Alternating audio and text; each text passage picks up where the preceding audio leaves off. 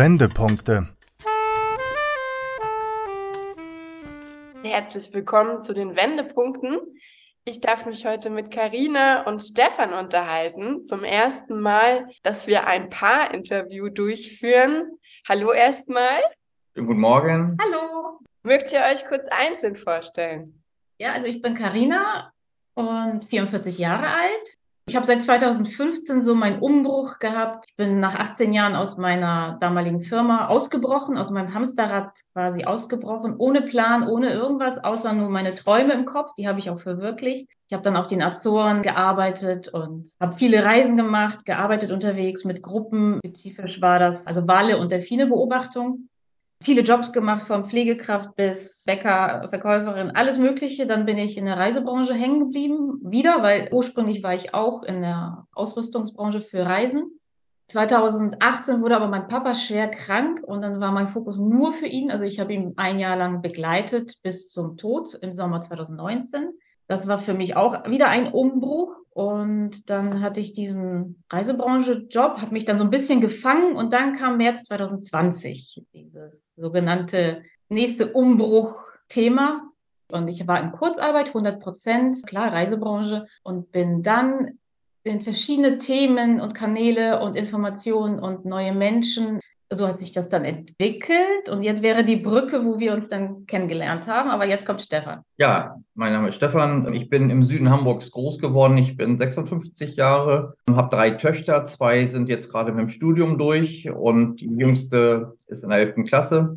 Nach Bank- und BWL-Studium habe ich in der Versicherungsbranche über 25 Jahre selbstständig Kunden beraten, hier in der Region als Agenturinhaber habe mich ehrenamtlich viel engagiert, war Gewerbevereinsvorstand, war im Sportverein Fußballabteilungsleiter, habe kommunalpolitisch mich engagiert, habe mich immer für Familie, für Ehrenamt und für meinen Job, für meine Mitarbeiter eingesetzt und für meine Berufskollegen. Bei mir war dann 2009 und 2010 eine sehr, sehr schwierige Zeit. Nach dieser Lehman-Pleite in der Finanzbranche ist das so ein bisschen vorbeigegangen.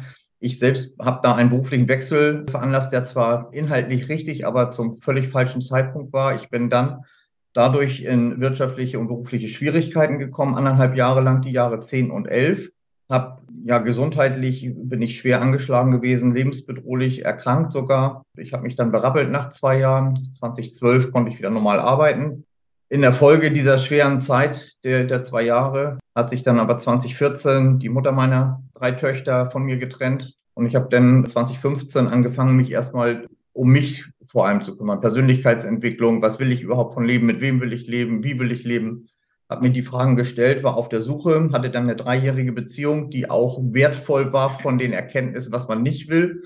Es hatte Auf und Abs mit all dem, habe mich davon dann aber 2018 lösen können, um 2019 mich neu komplett zu orientieren, auch beruflich und privat. Habe gesagt, privat, ich möchte nur für mich allein ein Jahr haben, was ich nutze für mich. Habe die Finanzbranche verlassen nach über 25 erfolgreichen Jahren, bis auf diese kurze Episode dazwischen. Und habe mich dann ausbilden lassen als Spezialist für Edelmetallstrategien zum Vermögens- und Rücklagenschutz. Da gibt es in Deutschland noch keine 200 ausgebildeten Experten. Ich bin jetzt mittlerweile einer von zwei Experten, die in Hamburg ausbilden für die Metropolregion Norddeutschland, sage ich mal.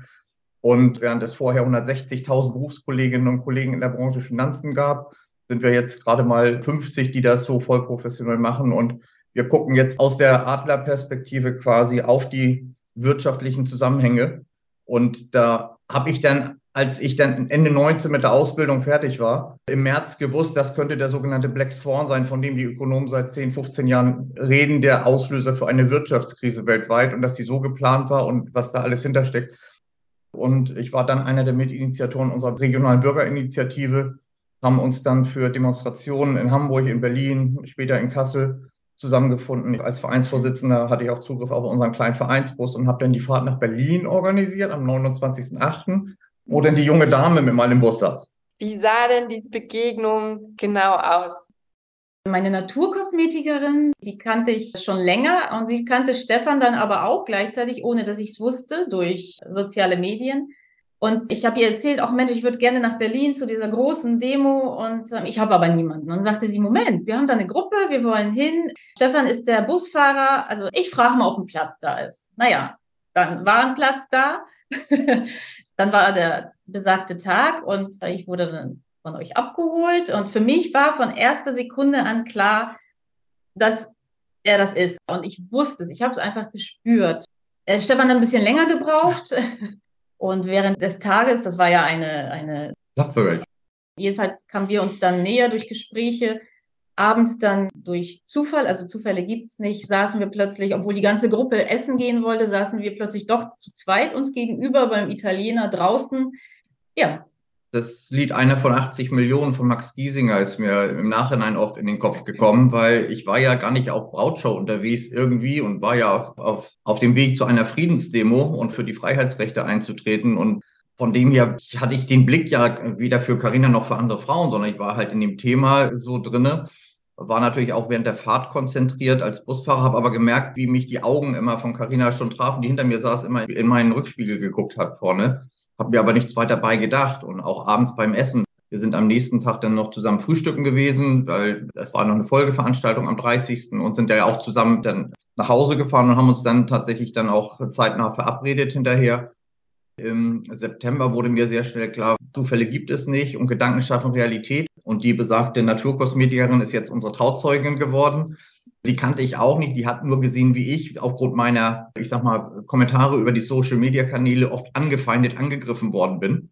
Weil ich habe nichts Schlimmes gesagt, außer dass ich neben den Ängsten vor dem C-Thema eben auch auf die wirtschaftlichen Konsequenzen für jeden Einzelnen hingewiesen habe. Aber dann gemäß Daniele Ganser lernen dürfen, dass äh, man nicht zwei Ängste gleichzeitig bearbeiten kann, sondern sich auf einen fokussiert. Und dementsprechend habe ich das auch gelernt. Aber die Trauzeugin von uns, die liebe Anja, die hat mich dann verteidigen wollen und irgendwie hat sie dann Kontakt aufgenommen, hat gesagt, Mensch, du musst da Ahnung haben. Und so kam das halt, dass wir privat und beruflich uns unterhalten haben und dann in der Gruppe eben auch gesagt haben, Mensch, wir organisieren uns für Berlin.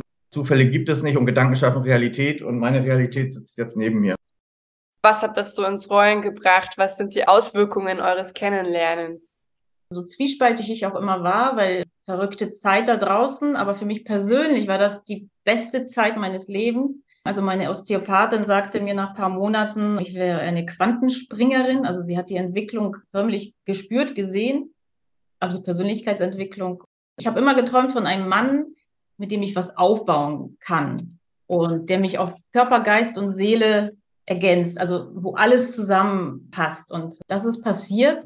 Wir haben ja am April 21 dann unsere gemeinsame Firma gegründet. Ich unterstütze Stefan auch nebenbei, habe aber nebenbei noch meinen alten Kleinjob.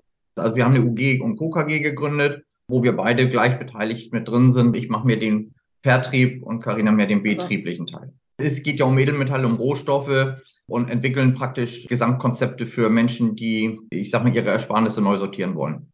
Und dann Sommer 21 an der Ostsee äh, kam dann der Heiratsantrag, den ich äh, sofort angenommen habe. Ich war noch nie verheiratet, war auch eigentlich nicht so mein Plan.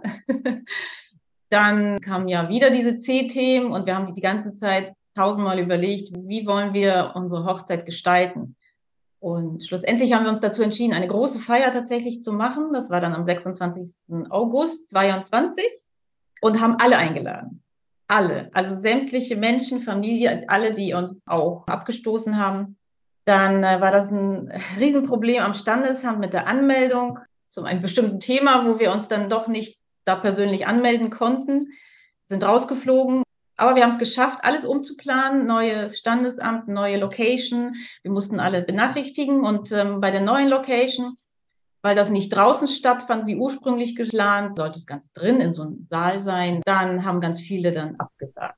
Und dann haben wir gesagt, gut, dann bleiben die Menschen, die mit uns feiern wollen. Und wir haben ja beide neue Freunde zusammen bekommen. Und bei mir ist ein Teil noch geblieben bei Stefan. Ganz wenige. Also das war wirklich ein schwerer Weg, auch Thema Loslassen.